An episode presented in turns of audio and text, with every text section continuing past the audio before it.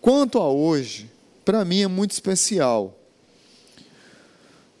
Porque falar é, de mãe é bom.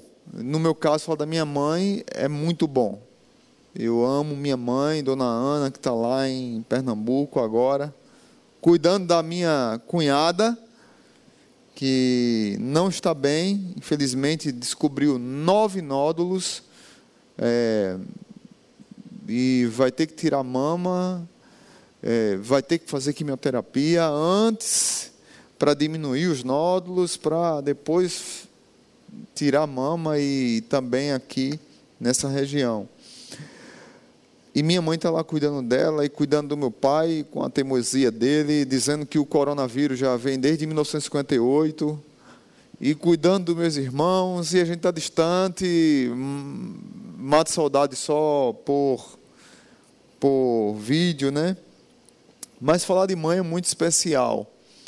Mas terminar essa série, As Mães de Jesus, porque a gente pegou a genealogia de Jesus lá em Mateus e falamos de Tamar, que está lá em Gênesis, falamos de Raabe, que está lá em Josué, falamos de Ruth, que está lá em Ruth, no livro de Ruth, é, falamos de Batseba, que está lá em Samuel, e hoje vamos falar da mãe das mães, Maria. Uma mulher de uma nobreza inigualável.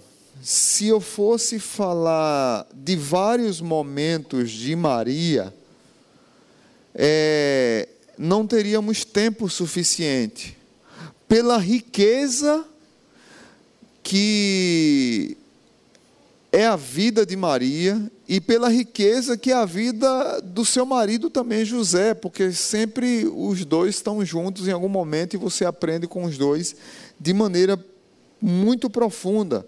Mas voltando para Maria, nós poderíamos falar no, é, no nascimento, que é o que vamos falar, de Jesus, da educação, quando ela levou Jesus para o templo numa festa que esqueceu de Jesus quando dizia que ela guardava todas essas coisas no seu coração, quando ela via Jesus fazendo milagre, no amor e no cuidado de Jesus. Poderíamos falar de Maria ao pé da cruz, e pregamos sobre isso aqui. Quando Jesus diz para João: é, mulher, eis aí o seu filho, filho, eis aí a sua mãe. É, é, Jesus demonstrando compaixão por sua mãe, e ela estava lá ao pé da cruz chorando. É, poderíamos falar de Maria num túmulo, poderíamos falar de Maria pós-ressurreição, que ela continuou sendo uma pregadora do Evangelho, abrindo a sua casa, grupo de mulheres, intercessora dos apóstolos e, e, e pregadora do seu Salvador. Maria continuou pregando o Evangelho. Poderíamos falar de Maria num casamento que Jesus fez o seu primeiro milagre, lá em João, capítulo 2, em Caná da Galileia, que para mim é um dos textos mais espetaculares da Bíblia, que Maria demonstra sua obediência a Jesus, seu amor a Jesus, e ela diz o que é que deve ser feito. Ah, então, falar de Maria nos, nos abençoa demais, porque ela sempre está apontando para o seu Salvador, sempre está apontando para Cristo, sempre está mostrando o que Cristo veio fazer e nenhum momento deixando de lado o seu cuidado de mãe naquele primeiro século, naquele contexto mas a história dela é espetacular e eu vou convidar você a abrir lá em Lucas capítulo 1, que é o texto que eu quero ler. Lá em antes você pode ir abrir lá em Lucas capítulo 1, enquanto eu vou só dar uma pincelada rápida em Mateus aqui, capítulo 1. Mateus capítulo 1 quando fala da genealogia, termina a genealogia dizendo assim: Jacó gerou José, marido de Maria, mãe que deu à luz a Jesus, que é chamado Cristo. Veja bem, Cristo era um título. Cristo não era o sobrenome de Jesus. O nome dele não era Jesus Cristo. Não era Jesus o Messias. Messias e Cristo é um título. O nome dele era Jesus. Mas que significa Salvador, né? Que daqui a pouco a gente vai falar sobre isso. Mas lá em Lucas capítulo 1, a partir do verso 26, quando anuncia o nascimento de Jesus, e é o encontro do anjo com Maria, veja o que é que diz. No sexto mês, Deus enviou o anjo Gabriel a Nazaré, cidade da Galileia a uma virgem prometida em casamento a certo homem chamado José, descendente de Davi. Veja bem, eu falei agora de que ele era da, da genealogia de Jesus e que era descendente de Davi. O nome dessa virgem era Maria. O anjo aproximou-se dela e disse: Alegre-se, agraciada, o Senhor está com você. Maria ficou perturbada com essas palavras, pensando no que poderia significar esta saudação. Mas o anjo lhe disse: Não tenha medo. Maria, você foi agraciada por Deus. Você ficará grávida e dará à luz um filho, e lhe porá o nome de Jesus. Ele será grande será chamado Filho do Altíssimo. O Senhor Deus lhe dará o trono do seu pai Davi, e ele reinará para sempre sobre o povo de Jacó, e seu reino jamais terá fim. Perguntou Maria ao anjo: Como acontecerá isso se sou virgem? O anjo respondeu: O Espírito Santo virá sobre você, e o poder do Altíssimo a cobrirá com sua sombra. Assim, aquele que há de nascer será chamado Filho de Deus. Também Isabel, sua parenta, terá um filho na velhice. Aquela que diziam ser estéril já está em seu sexto mês de gestação, pois nada é impossível para Deus. Respondeu Maria: Sou serva do Senhor, que aconteça comigo conforme a tua palavra. Então o anjo a deixou. Amém? A decisão de seguir a Cristo deve ser tomada em solidão e ansiedade. Já dizia C.S. Lewis. Cada pessoa tem que enfrentar para si a angústia de um mundo sem Deus e, na solidão do seu próprio coração, entregar-se a Deus pela fé. Literalmente foi isso que aconteceu com Maria aqui. Se você olhar essa série de mensagens que nós pregamos agora, as mães de Jesus, você vai ver que o personagem principal da história é Deus. E Deus convida e permite que algumas mulheres e alguns homens, no caso a gente focou nas mulheres, façam parte dessa história nós fomos convidados para fazer parte da história da redenção, que Deus está construindo, que Deus está fazendo. Eu achei fantástico a ideia que o pessoal teve aqui na Páscoa, a Páscoa cantada por elas, mulheres que tiveram encontros com Jesus e fizeram aquele, aquele musical, depois a gente fez o Vocação só mulheres falando suas histórias e depois essa série. Para mostrar para você a, a maneira como Deus cuida e trata das mulheres, como as mulheres têm vez e têm voz dentro do Evangelho, porque elas são convidadas por Deus. Você não precisa de, de, de nenhuma ideologia para defender você, mulher, porque o evangelho ele está acima de qualquer ideologia em termos de valorização da mulher. Não existe nenhuma ideologia que valorize a mulher. Pelo contrário, descaracteriza muitas mulheres. O Evangelho exalta as mulheres, porque ele exalta Deus e Deus convida as mulheres para fazer parte da sua jornada, da sua missão de salvar o mundo. Então, nesse texto que nós lemos, vemos um anjo conversando com a jovem, e aí, uma vez eu preguei aqui na igreja, eu sempre conversava isso com, com, com Geisa, minha esposa, e uma vez preguei isso na igreja. Geisa, minha amada, Beijo no coração, parabéns, uma mulher espetacular, uma mãe maravilhosa. Os filhos são babões dela, os três. E eu digo que lá em casa, toda vez que tem votação, é quatro contra um. Porque eu não sei o que, é que a mãe tem. A mãe abençoada que consegue convencer os filhos todos, né? Mas que Deus abençoe sua vida. Você é muito especial. Mas eu conversava muito com Geis, aí eu ficava dizendo assim: meu Deus, sobre Maria. Imagina uma jovem que tem vários sonhos, que está lá pensando ainda no nível médio, tem 15 anos de idade, de repente, uma loucura, um jeito estrambólico de Deus aparecer através de um anjo e pega uma menina de 15 anos que está prometida em casamento. Há um homem que já tinha mais ou menos uma certa idade, já devia ser adulto, José, mas ela estava prometida em casamento e ela ainda era uma. estava saindo da pré-adolescência. E e o anjo disse para ela que, que ela vai ser mãe do seu próprio Salvador. E, e ela fica perturbada, preocupada com isso. Imagina se fosse a nossa filha. Como é que nós reagiríamos? Como é que ela reagiria? E eu lembro que uma vez eu fiz uma, uma entrevista aqui com uma, chamei umas três adolescentes aqui e de, uma delas era Larissa. Larissa era adolescente na época. E, e, fiz uma entrevista com elas e perguntei se de repente um anjo aparecesse para você e chamasse você para uma missão é, fora do normal, que você não estava nos seus planos, você tem os seus planos. E Larissa disse na época que o plano dela, eu lembro como se fosse hoje, não sei se ela lembra, mas ela queria ser engenheira química.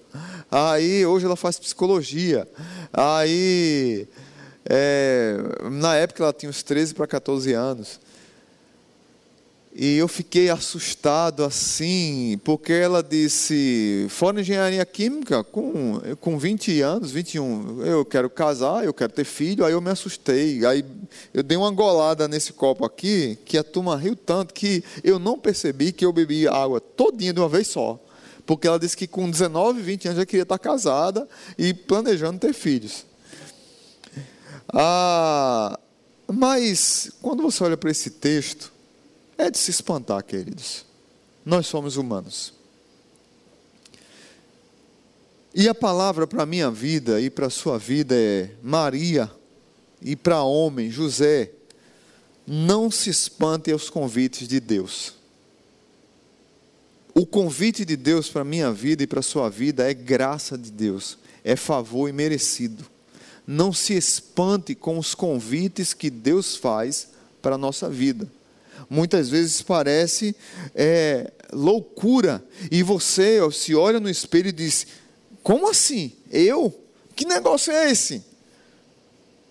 Que negócio diferente é esse? Diz a Bíblia que ela ficou perturbada, verso 29. Ela ficou perturbada com essas palavras, pensando no que poderia significar a saudação. Que saudação? Alegre-se, agraciada, o Senhor está com você. Ela ficou espantada com isso, mas o anjo, percebendo isso, lhe disse no verso 36, é, 30: Não tenha medo, Maria, você foi agraciada por Deus. Você ficará grávida e dará à luz um filho e lhe porá o nome de Salvador, Jesus. Você vai pôr o nome dele de Salvador.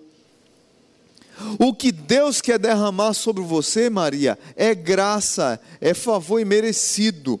Pode lhe causar espanto, pode lhe causar medo, pode lhe causar angústia de início, mas é graça de Deus. Ele nos escolheu por causa da graça, Ele nos toca por causa da graça, Ele manda mensageiros e pessoas, e conselheiros, e líderes, e pastores, e pessoas que não esperávamos, e pessoas para nos abraçar por causa da graça. Ele manda visitas para nós, ligações, mensagens, pessoas que nos amam por causa da graça. Não é à toa Lembro como se fosse hoje de uma, uma, uma situação que aconteceu aqui na igreja com é, irmã Lourdes. E irmã Lourdes ficava angustiada porque queria que eu visitasse ela, só que ela estava bem doente e a gente não conseguia marcar na agenda. Não, não, não, não justifica, mas eh, não, eh, terminou que eu não consegui visitá-la. Mas eu ligava para ela. Algumas vezes ela estava bem, falava comigo, outras vezes ela não estava bem, não entendia muito. Mas teve um dia que eu liguei para a irmã Lourdes e eu passei quase duas horas conversando com ela no telefone. No outro dia, irmã Lourdes me manda um áudio de quase uns oito minutos, agradecendo, chorando, reclamando. E, e o senhor não veio aqui me visitar, e aquela coisa toda mas agradeceu pela ligação que eu fiz no dia anterior. Poucos dias depois, irmã Lourdes está doente, é internada, pega Covid no hospital e falece. Aquela ligação e aquele áudio que ela mandou para mim, para mim foi um bálsamo. Para mim foi curativo de Deus, foi bálsamo de Deus. Porque para todos aqui que conhecem a irmã Lourdes, ela foi uma, uma das fundadoras dessa igreja e ela era muito carinhosa com todo mundo aqui.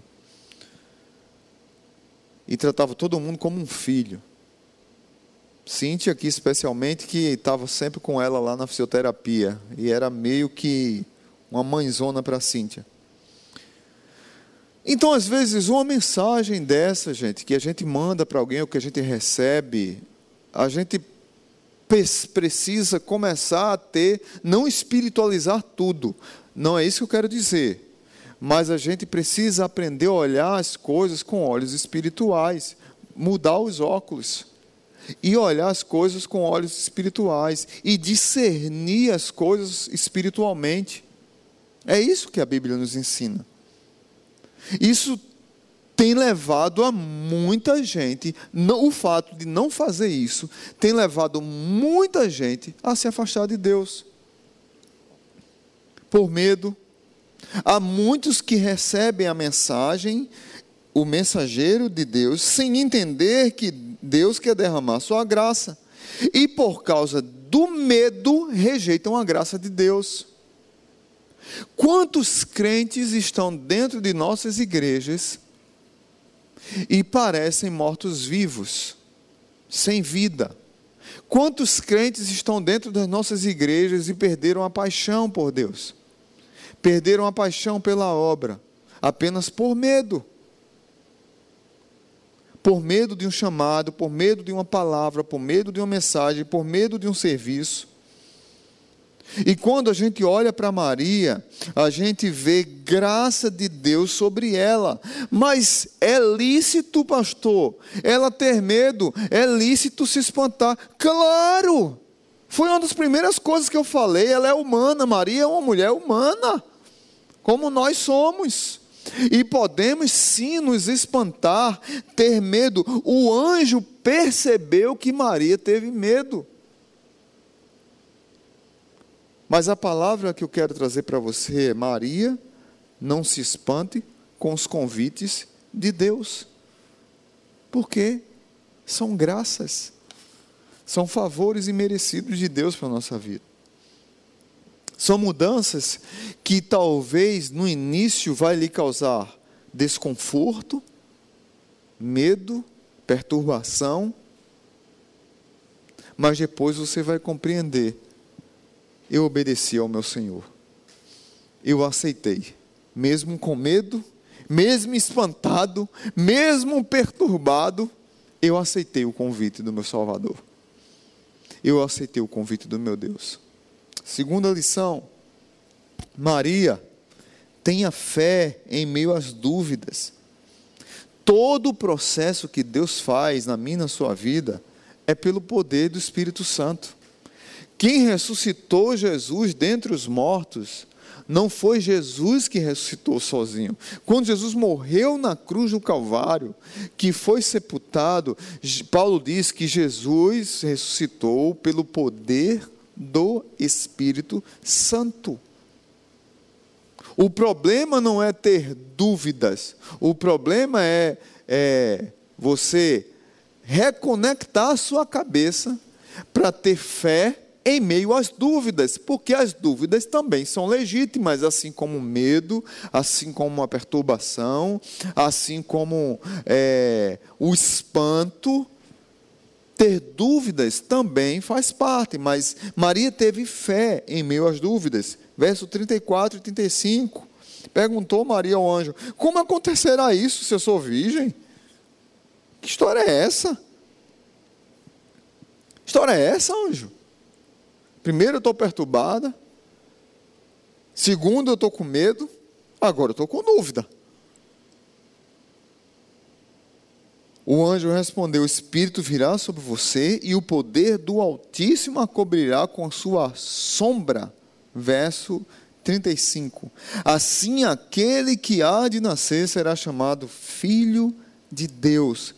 Também Isabel, veja bem, o anjo ele foi muito sábio. O anjo, para convencer a Maria, ele usa sua prima. Ele diz assim: também Isabel, sua parenta, terá um filho na velhice. Aquela que diziam ser estéril. Ela já está em seu sexto mês de gestação. Ou seja, a sua prima, que era estéril, está grávida. Isso é milagre de Deus. Verso 37. Guarda o verso 37. Pois para Deus nada é impossível. Ou na NVI, pois nada é impossível para Deus. Ao ouvir a mensagem, logo veio à mente Maria como eu sou virgem, não tem condições. E Gabriel dá essa lição para ela, mostrando para ela que o poder do Espírito Santo estava sobre ela. Você foi agraciada, Maria.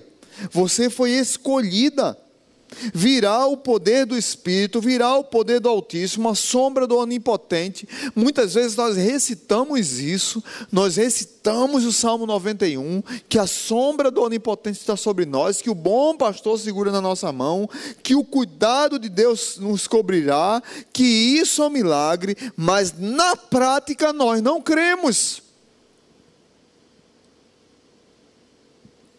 Maria tenha fé em meio às dúvidas. As dúvidas, vou dizer novamente, as dúvidas são legítimas. Mas muitas vezes, quando Deus nos convida a andar com Ele, a tomarmos parte, nos tornarmos parte de seus planos, tomarmos posse dos seus planos, Ele nos convida a andar no meio dos milagres ele nos convida a andar na dependência do Espírito. Eu não sei se os irmãos lembram ou se eu já citei aqui na igreja, mas eu citei um, uma pesquisa que foi feita, não sei se foi aqui ou se foi em outro contexto. É, eu estou lendo um livro de uma pesquisadora chamado IG, eu não sei como é que se diz.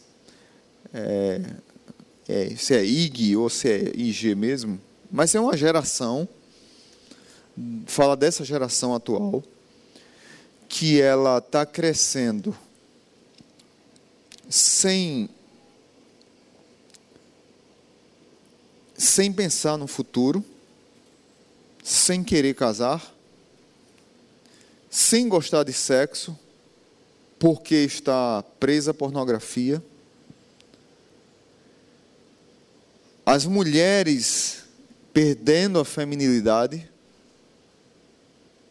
sem identidade, os homens perdendo a masculinidade, sem a gana de serem homens para conquistar a vida, para aprender, para crescer, para quebrar a cara, sem uma geração que não está preparada para enfrentar o mercado de trabalho porque não sabe receber um não, porque no primeiro não desiste, porque não sabe receber um grito do patrão, porque vai para casa chorando, porque o marido, quando briga com a esposa em casa, liga para a mamãe: Mamãe, briguei com a minha esposa, eu posso dormir em casa, na sua cama? É o marido que liga brigando com a, que brigou com a esposa, não é o contrário mais.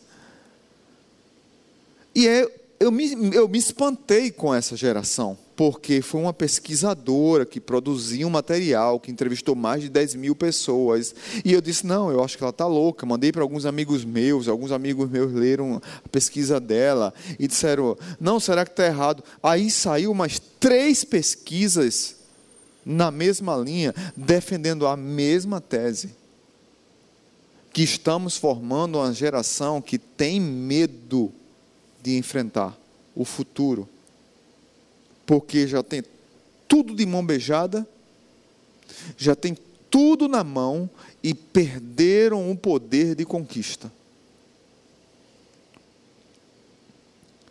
Deus, quando nos convida a andar com Ele, Ele nos convida a andar com fé em meio às dúvidas. Tem muitos lugares que nós vamos pisar que vão balançar. No quartel, um, eh, eu lembro na Marinha, eu fui fuzileiro naval e, e tinha alguns percursos que a gente fazia que dava medo. E um dos percursos que a turma tinha mais tinha medo, eu salvo engano, o nome é Falsa Baiana, que era numa altura gigantesca, de quase 8 metros de altura, e lá embaixo tinha um rio, e a gente tinha que atravessar em cima de um cabo de aço, segurando, e a turma ficava balançando do lado e do outro. Era para você cair mesmo no rio, não era para você conseguir atravessar. Tinha uma tal de rede de transbordo que você vê muito em filme de guerra, que os fuzileiros navais descem o transbordo, você vê, tem um filme que faz muito bem isso, é de daquele diretor Nolan, Nolan, o nome dele? Me ajudem aí. É, é hã? Christoph Nolan. É o nome do, do filme é Dan, Dan, Dunkirk que é sobre aquela batalha na Segunda Guerra Mundial, e a, o, os fuzileiros navais descendo a rede de, de, transbordo, e lá embaixo tem os botes para que eles. É horrível, ó, horrível descer uma rede de transbordo. Eu desci treinando no lugar parado, num quartel, que lá embaixo a turma ficava mexendo para fazer o mar, mas eu desci no mar também, que é real e que dá medo e que a turma cai mesmo. Você está descendo com mochila, está descendo com fuzil, e está descendo a rede, tem que descer tudo sincronizado, três homens sincronizados, bora um, dois, três, porque embaixo está batendo no casco do navio, lá um, um, um navio menor, um, uma boia menor está batendo no casco do navio, e você tem que descer, e certa altura você tem que pular para dentro da boia, e torcendo para que ninguém se machuque, Aquilo é real, mas dá medo, dá dúvida: será que eu vou conseguir? Será que eu vou descer? E muitas vezes andar com Deus é, é descer uma rede de transbordo, é subir numa falsa baiana. Mas é crer no poder do Espírito Santo. O anjo está dizendo, Maria, eu entendo o seu espanto. Maria, você é uma jovem, não nenhum momento o anjo duvida dela, da sua humanidade, questiona, despreza a sua humanidade. Eu entendo, é legítimo o seu medo, é legítimo o seu espanto, é legítimo as suas dúvidas, são legítimas as suas perguntas, mas deixa eu dizer uma coisa: você foi convidada a andar no poder do Espírito Santo. E andar no poder do Espírito Santo é andar com fé em meio às dúvidas. Ele lembrou do milagre sobre Isabel, ele lembrou que para Deus nada é impossível, ele, ele lembrou que ela precisava andar na dinâmica dos milagres de Deus. E nós pare, parece que nós estamos criando uma geração que não sabe depender mais de Deus. Depende dos pais. E deixa eu dizer uma coisa, viu? Essa pandemia veio para nos ensinar a reaprender a depender de Deus. Porque os ídolos dessa geração, que está tudo no meu controle, tudo do meu jeito, tudo da minha forma, todos esses ídolos estão caindo por terra.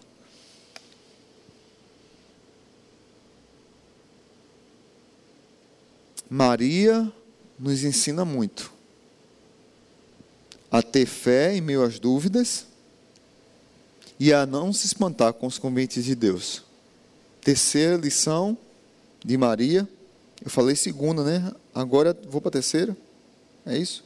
Terceira lição. Maria foi alvo da salvação em meio ao caos. Verso, vou voltar um pouquinho para o verso 31 e 32. Verso 31 e 32 diz assim: Você ficará grávida e dará à luz um filho e lhe porá o nome de Jesus, ou seja, Salvador. Ele será grande e será chamado Filho do Altíssimo. O Senhor Deus lhe dará o trono do seu pai Davi. Vocês lembram da genealogia que nós falamos lá em Mateus capítulo 1? Foram 14 gerações, depois mais 14, depois mais 14. E nós falamos de Tamar, Raabe, Ruth, Batseba, que foi esposa de quem? De Urias, e que depois que Urias morreu, ela foi esposa de Davi. E Jesus é ele vai assumir o trono de quem? De Davi. Por isso que nós demos o nome da série As Mães de Jesus, porque foi uma genealogia até chegar em Jesus, até chegar em Maria e, e, e chegar em Jesus. Mas o que eu queria focar aqui é que Maria foi alvo da salvação em meio ao caos ao caos de nascer num lugar desprezado, chamado Nazaré, o caos de ser uma menina, uma adolescente convidada para ser mãe, prometida em casamento e de repente aparecer grávida, o caos de contar essa notícia para os seus pais, o caos de contar essa notícia para os seus noivos, o caos de nascer numa região pobre, desprezada pela comunidade judaica, pode alguma coisa boa vir de Nazaré? Lembram disso na Bíblia? Fizemos até uma peça aqui, o Natal de Jesus nordestino, não sei quem lembra. Pode alguma coisa boa vir do Nordeste? E aí fizemos um Natal totalmente nordestino. Nunca me esqueço. Fui para a porta, abraçar o povo, igreja lotada, foram três ou foram quatro sessões. Uma pessoa sai em lágrimas, inconsolável, me dá um abraço, a fila trava de me dar abraço, no tempo que a gente podia abraçar, né? A fila trava e a pessoa em prantos chorando. A pessoa disse: Eu vim aqui para criticar. Que história é essa de fazer o nascimento de Jesus nordestino? Um pastor. O cara era um pastor. Eu vim aqui para criticar. E eu estou saindo aqui cheio do amor de Deus na minha vida. Muito obrigado. Agradeço demais por essa igreja. Agradeço demais pelo que vocês fizeram. Eu sim, mas pode ir, porque a fila tem que andar. Pode ir, a fila tem que andar. Eu dei um abraço nele, dei um beijo. Amém. Deus abençoe. Mas eu gostei da sinceridade dele. Eu vim aqui para criticar. E eu estou sendo aqui chorando, emocionado com o que foi feito. Maria passou por tudo isso, irmãos. Maria passou por tudo isso.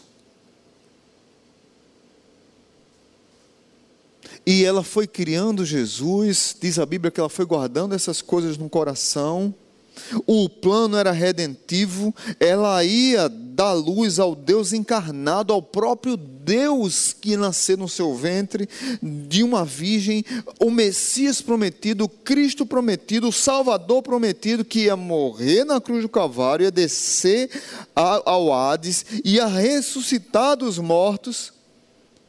E todos iriam adorá-lo, inclusive ela. Maria disse: Estou dentro. Se Maria negasse o pedido do anjo, Maria negaria ser mãe do seu próprio Salvador. E o que eu acho fantástico na narração de Lucas é que Maria, ela recebe essa essa mensagem do anjo de ser mãe do seu próprio Salvador, ela escreve uma música. Além de tudo, ela era repentista. E ela escreveu uma música, o Cântico de Maria. Eu fico tentando imaginar, depois a gente poderia pensar nisso, né, Nilson? Nisso, né, Nilson? De repente pegar o, os cânticos de Natal e fazer em forma nordestina. Ficaria bonito nesses cânticos aqui. E aí, Lucas capítulo 1, verso 46, veja o que é que Maria diz. Então disse Maria: Minha alma engrandece ao Senhor, e o meu espírito se alegra em Deus, o meu Salvador, pois atentou para a humildade da sua serva, e de agora em diante todas as gerações me chamarão bem-aventurada. Pois o poderoso fez grandes coisas em meu favor, santo é o seu nome, a sua misericórdia estende-se estende aos que os temem de geração em geração. Ele realizou poderosos feitos com seus braços. Dispersou os que são soberbos no mais íntimo do coração. Derrubou governantes nos seus tronos, mas exaltou os humildes. Encheu de coisas boas os famintos, mas despediu de mãos vazias os ricos ajudou o seu servo Israel, lembrando-se de sua misericórdia para com Abraão e seus descendentes para sempre, como dissera aos nossos antepassados. Maria ficou com Isabel cerca de três meses e depois voltou para casa. Isso aqui foi o cântico de Maria, chamado do cântico, o Magnificat, o cântico de Maria. O plano de Deus era incluir Maria também num plano de salvação. Deus tinha um plano. A história das mães de Jesus não é a história de mulheres em si, é a história de Deus que inclui, que inclui essas mulheres privilegiadas nessa história. Deixa eu dizer uma coisa para você, você que nos assiste, você que vai ouvir essa mensagem, você é um privilegiado em ser convidado para fazer parte do plano de Deus, do plano da redenção. Maria, você foi alvo, alvo da salvação em meio ao caos. Eu e você fomos alvos da salvação em meio ao caos. E por último, Maria foi obediente e fez uma entrega em meio à incerteza. O último verso, verso 38, que eu li no início, diz assim: Respondeu Maria: Sou serva do Senhor, que aconteça comigo conforme a tua palavra. Quando ela disse isso, veja bem, o debate foi longo. Medo, perturbação, incerteza, dúvida, salvação, cântico. Por fim, entrega total. Maria foi obediente. Maria obedeceu. E essa obediência fez da atitude dela uma entrega no meio da incerteza. A resposta que Deus espera de nós é uma entrega incondicional. Eis aqui a tua serva. Cumpra-se em mim a tua palavra. Quando Maria, quando Maria para de argumentar,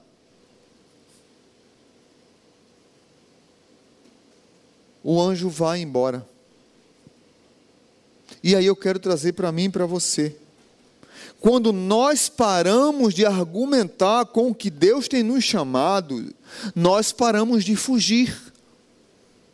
E aí eu quero fazer uma pergunta especial a você que está nos assistindo. Olha para mim, aqui. Todo mundo faz assim, né? Ei, tô de olho, né? É assim, né? Assim.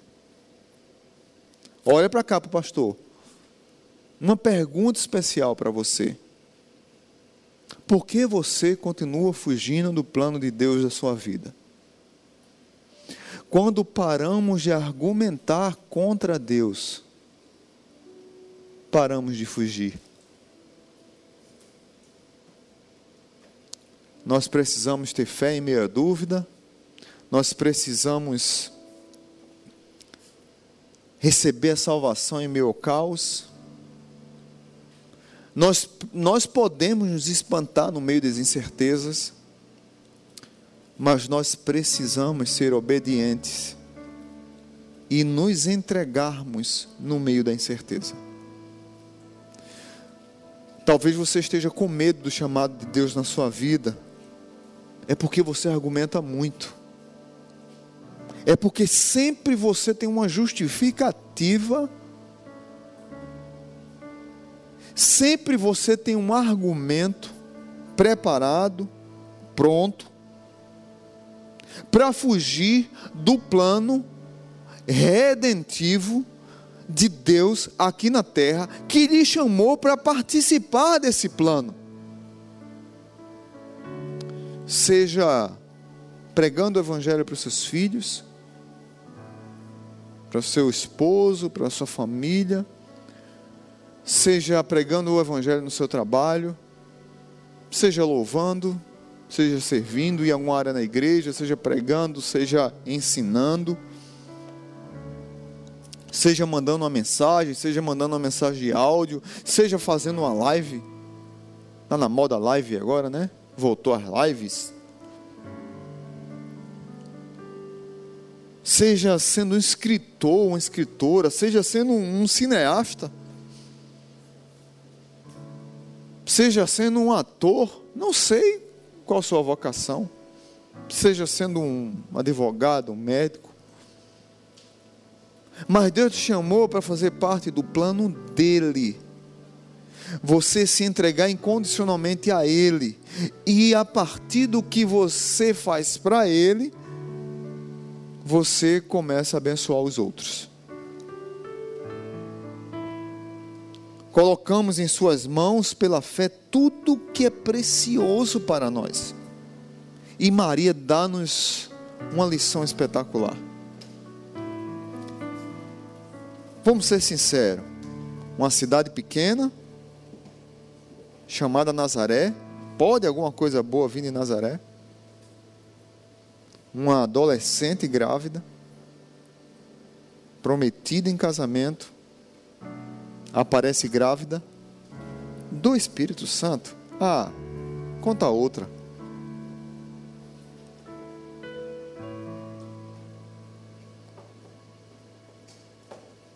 Muitas vezes nós somos céticos e duvidamos do poder do Espírito.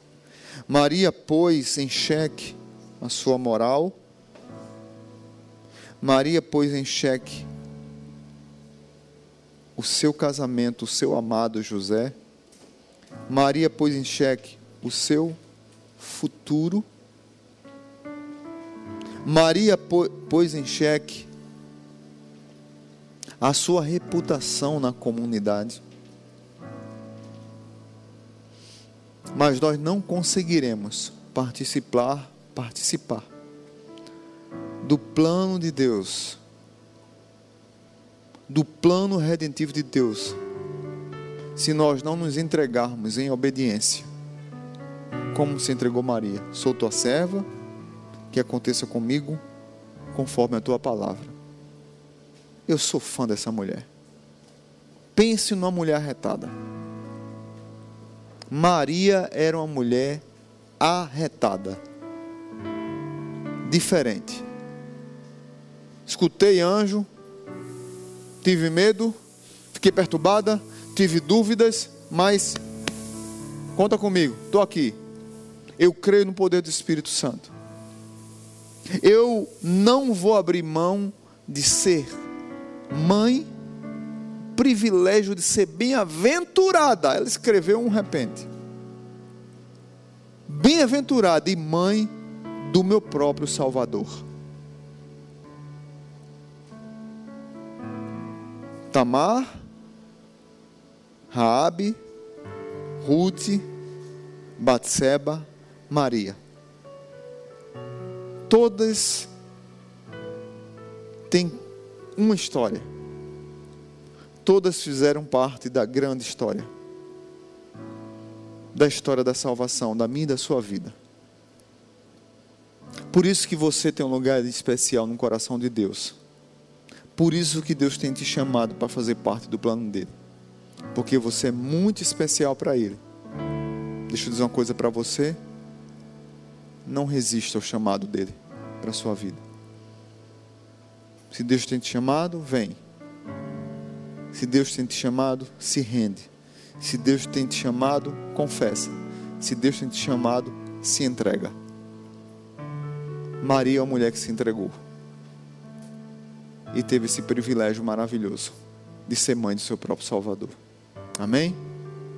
As mães de Jesus. Não tinha outro personagem melhor para terminar. Maria, a própria mãe dele. Curva sua cabeça e vamos agradecer ao Senhor. Pai bendito, muito obrigado pelo privilégio de pregar sobre as mães de Jesus. Muito obrigado pelo privilégio de pregar sobre a salvação minha e dos meus irmãos.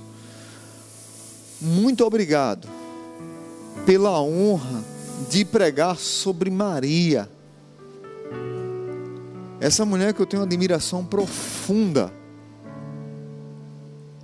e que é bem aventurada entre todas as mulheres. Todas as gerações dirão que ela será bem-aventurada. Mas em nenhum momento a gente vê arrogância na vida de Maria, a gente vê submissão ao Senhor Jesus, apontando para Ele como seu Senhor e Salvador. A gente vê Maria submissa, Maria obediente, Maria se rendendo Hoje é um dia muito especial, dia das mães. E eu queria orar por todas as mães que amam seus filhos, que cuidam dos seus filhos, que entregam seus que se entregam aos seus filhos. Que choram pelos seus filhos, que sorriem com seus filhos, que sentem saudade dos filhos, que abraçam seus filhos, que choram com seus filhos diante de tanta tragédia que a gente tem visto, mães que, como o caso agora do menino Henrique, a mãe participou de todo o processo da morte do próprio filho. Não é dessas mães que eu estou falando.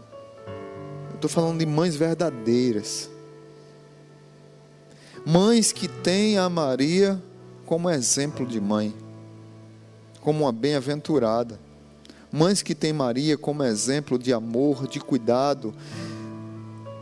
Mães que choraram aos pés da cruz, como Maria e tantas outras mulheres choraram aos pés da cruz de Jesus. Muitas daquelas mulheres que ali choraram eram amigas de Maria, mas tinham idade também de serem mães de Jesus, estavam ali chorando aos pés da cruz.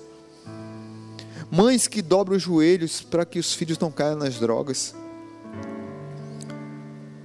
Mães que dobram os joelhos para que os filhos não sejam corruptos. Mães que dobram os joelhos para que os filhos não sejam presos. Mães que dobram os joelhos para que os filhos tenham famílias. Mães que dobram os joelhos para que os filhos escolham bem seus cônjuges que muitas vezes os filhos ficam revoltados, irados, chateados. Mãe, o senhor, a senhora está perseguindo minha esposa, a senhora está perseguindo minha namorada. Muitas vezes é verdade, a mãe está com o senhor mesmo. Mas a maioria das vezes é cuidado pelo ensino que a mãe deu. Em teu cuidado com quem a pessoa vai casar, porque se tem um, se tem duas decisões importantes que eu falo há 13 anos aqui nessa igreja, as duas decisões mais importantes que uma pessoa toma na vida, a primeira é entregar a vida a Jesus, a segunda é escolher com quem vai casar. E tem muitas mães que se preocupam com isso. e cuidam dos filhos em todo o processo, chorando, apoiando, amando. Então não existe personagem melhor para simbolizar esse dia tão especial, nesse dia simbólico para todos nós, e que o mundo tem tentado destruir. O mundo tem tentado destruir com essa desgraça de ideologia de gênero, com essa desgraça de feminismo, de machismo. Tem criado o Dia da Família e tem desprezado o Dia das Mães. Mas nós vamos continuar aqui valorizando esse dia, porque é um dia muito especial e muito caro para nós. Que Deus abençoe as mães. Que Deus abençoe as mães dessa igreja. Que Deus abençoe a minha mãe, a minha sogra, a minha esposa. Que Deus abençoe a sua mãe, sua sogra, sua esposa. Se ela for mãe, que Deus abençoe aquelas que estão com um ventre esperando um filho. Que elas saibam que já são mães e que possam estar agora orando junto com seus filhos. Obrigado, Deus. Que o amor de Deus o Pai, que a graça maravilhosa de Jesus e que a comunhão do Espírito Santo esteja sobre essa igreja. No nome de Jesus. Amém.